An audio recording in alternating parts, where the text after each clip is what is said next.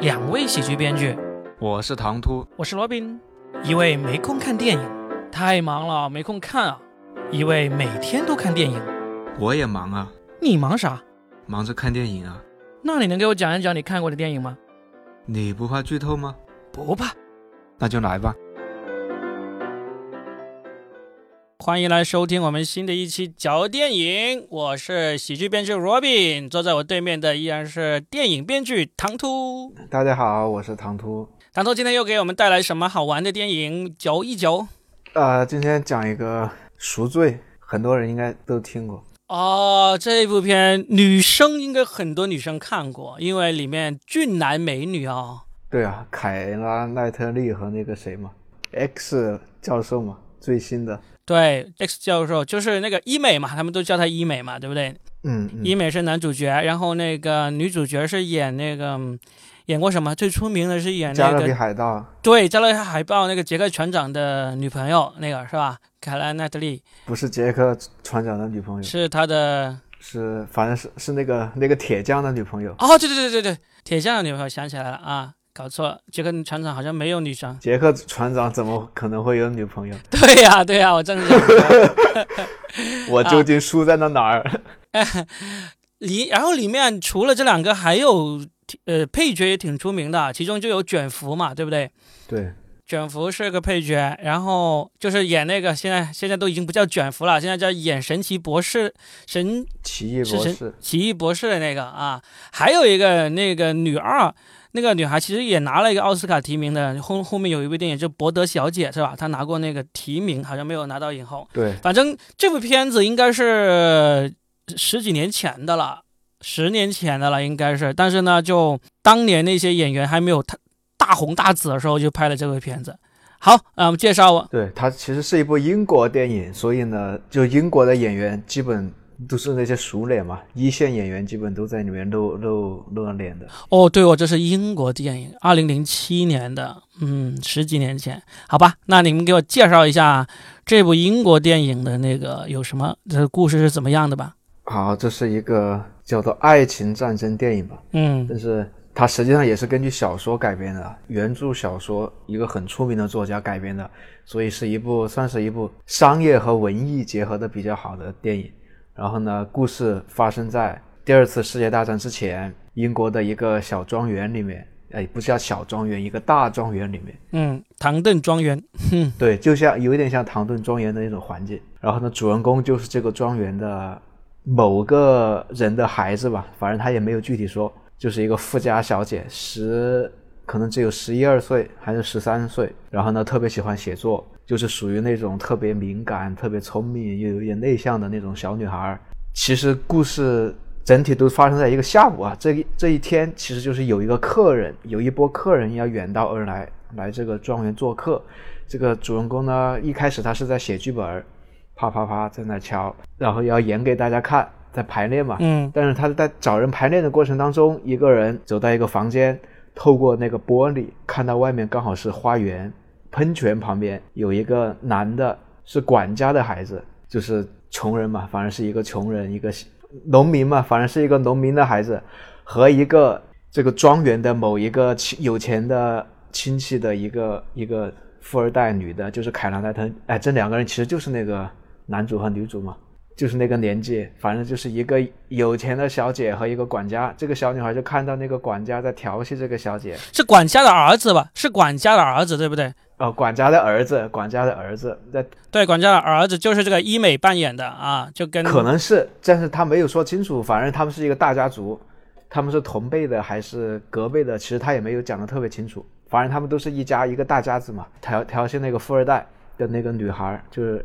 凯拉奈特利，我就说凯拉奈特利算了。然后呢，凯拉奈特利就走了，那个管家的孩子也分散了啊。但是那个这个小女孩看见了，但是其实呢，他们不是在调戏，其实他们两个是有私情，或者说其实就是有好感，只是因为他们有那个身份的差别，所以呢没平时没有好意思跟大家公布，只能偷偷见面。当天下午他们刚好是在吵架，发生了争执，刚好被这个小女孩看见了。啊，然后呢，就是这么一面过后，大家又各自干别的事去了。那个管家的，管家的儿子呢，就想要给给那个富家小姐道歉，然后呢，他就想给他写一封道歉信，但是呢，他写道歉信，因为他文采不好嘛，写不出来，嗯所以呢，他就开始胡思乱想，就开始随便瞎写，就开始写一些对他的性幻想，就是开玩笑的写。写完立立马就把它撕掉，然后重新写了一封道歉信，把它装好，给了那个小女孩，因为她他们平时还是挺熟的，一经常在一起玩。他不知道小女孩看见他们在吵架嘛，他就把那个信给了小女孩，就说你去帮我送信，送给你的那个，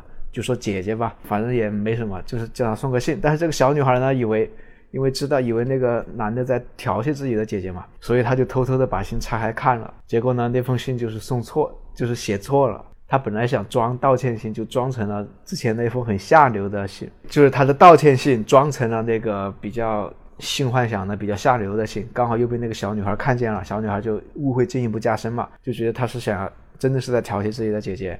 然后紧接着就是那个对方客人到来，大家聊了一下下午发生的一些事，晚上一起吃饭。然后呢，那个管家的孩子其实也被也受邀请了，要一起参加饭局。那个管家的孩子呢，他也意识到信送错了，所以就跑去给他道歉，给那个女的道歉。两个人就在书房很私密，然后就擦枪走火发生了关系。结果这个时候，那个小女孩本来就很关注这个事情，就被他撞见了。就是讲到这里，其实感觉有点像喜剧一样的，因为有几个误会。但是实际上呢，提前说这个电影后面有一场戏，就是讲的这个小女孩啊，有一天下午，她也没讲是什么时候，就是一场戏。有一天下午，和那个管家的孩子在湖边，然后那个小女孩说：“我跳下去，你会不会救我？”那个管家的孩子说：“当然会。”结果小女孩就跳下去了。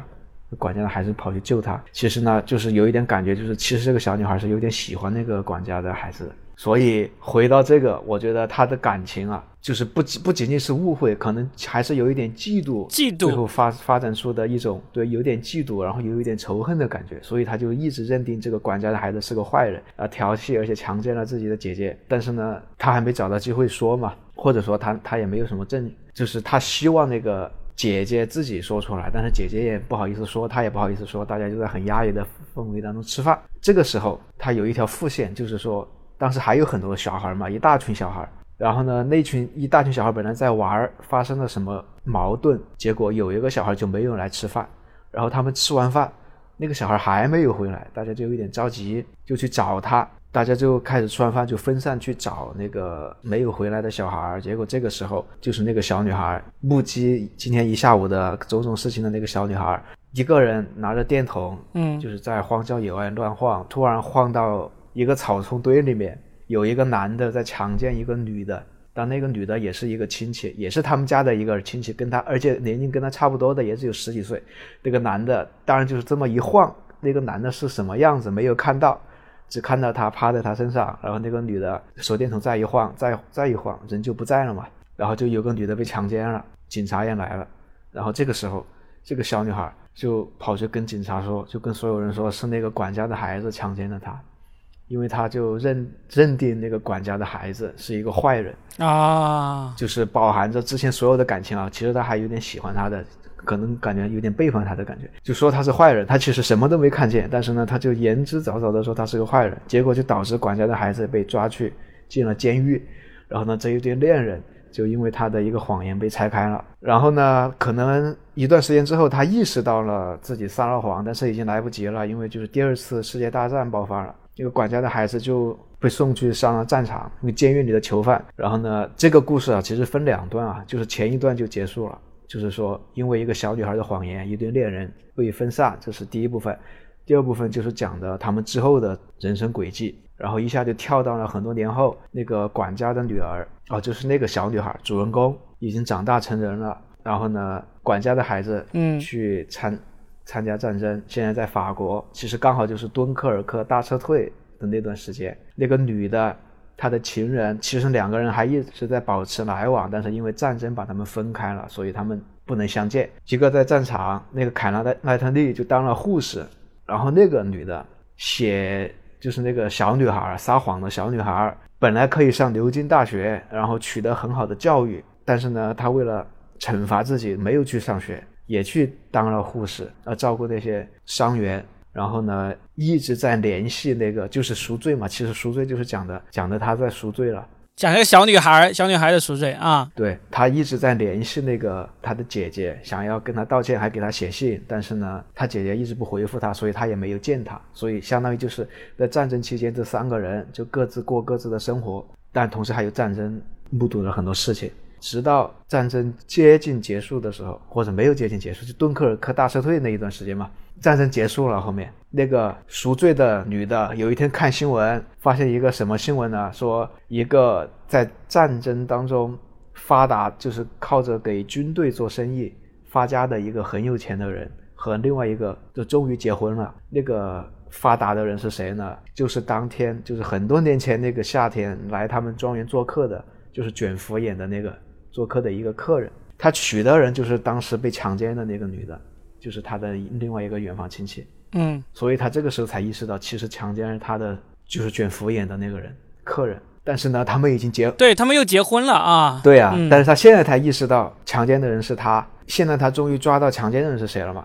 他就决定跑去跟那个凯他姐姐凯拉麦特利见面，嗯就把这个事情可以说清楚。然后你说我要去作证，我也可以作证了嘛，反正凶手也有了。但是就是因为他们他们结婚了，所以这么一想，永远都没有办法在那个洗清了。然后这个时候他去见他的姐姐，其实发现那个男的已经回来了，就是那个管家的孩子，对他们两个人已经在一起了。啊，但是呢，就是他这个赎罪晚了一步，因为人家已经结婚了，你现在永远也不能洗清他们的罪罪责了。所以呢，没办法，那个英美就说你不是会写书嘛，你就把这一切写下来，告诉大家，这就是你的赎罪的方式。因为他从小就喜欢写东西嘛，包括战争期间他也一直在写这件事情，但是总是写不完，写不完啊，这件事情都到此结束。然后一下子就就跳到现代，就是这个作家都已经是个老太太了，然后他在接受采访，嗯他的最后一本书就叫《赎罪》，所以你可以理解刚才所有的东西都是他书里的内容。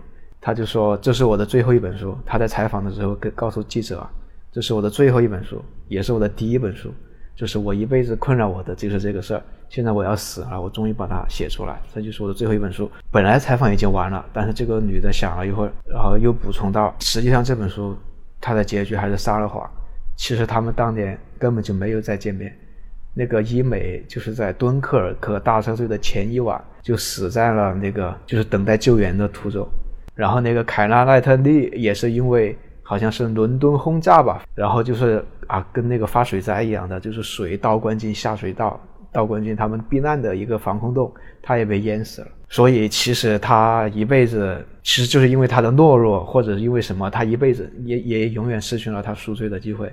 那写这本书最后就是。只能说是在虚构当中给他们一个美好的结局，然后电影就就是结束在他们一个虚构的结局，他们在海边过得很幸福。还是一个凄美的故事哦。对啊，又非常凄美。然后呢，其实他又讲了，因为这个就是这本小说也是改编自一个，也是一个很出名的作家的作品啊。就是他那个作家也经常写的就是一种负罪感嘛，就是一个小孩撒了谎，一辈子活在这个负罪感当中。他也很喜欢写这种事情，尤其是战争当中的负罪感，可能就是那种普通人有战后的那种负罪感。所以是一部情节动人，然后又引人深思的电影故事。对啊，对啊，所以这个片子的那个分数也很高，然后口碑也很好嘛。这个片子对，好像还进了奥斯卡的吧？这个。应该可以啊，就因为它其实真的故事讲得很好，而且我有大概看了一些预告片片段的样子，就是整一个那种就是二战前的英国庄园啊，那些服饰啊。环境啊都拍得很漂亮，然后到了战争，你知道这种二战这种片子拍出来本身就带着一种这种历史历史感那种感觉，所以这个片子整一个从画面到故事应该都是很值得看的一个片子。大制作的爱情电影，对啊，而且那个凯特奈特利在里面穿的衣服，好像那个剧照看起来也是很漂亮那种。我发现基本上拍到那个年代，各方面都特别好。这个只要是拍到大概是三十年代到那个六十年代这这段时间的电影，那些浮夸道都是非常用心的，拍出来很漂亮的。好啊好啊，这个片子非常不错，非常值得没看过的人去找来看一看。那这个片子很显然就没有任何问题，肯定有正版引进了吧？对的，我看了，从腾讯、哦、对这个在电影院还上映过的，对，二零零八年上映过的呃，是的，二零零八年 终于可以看正版了。是的，而且应该是一，应该是没有怎么剪辑的那个正版了，就算是那些 不一定，不一定，好像剪过院线版剪过，因为战场上有一些比较血腥的画面被剪掉了。啊啊，哎，反正漂亮的没剪就好了啊。但是你永远都不知道，只要你看正版，你永远都不知道。是的，这就是有待于大家去发掘了。那或者听到我们这一期嚼电影的听众也可以评论一下，如果你们都看过这个正版以及看过呃那个原版的，可以说一说究竟有没有那个剪辑咯。好，这一期就介绍了一部这么漂亮、这么好看的电影，那么我们就聊到这儿，看看下一期我们再给大家带来一些好的电影。那么这期就这样，再见，谢谢唐突，好，再见，拜拜，拜拜，下期再见。下期见。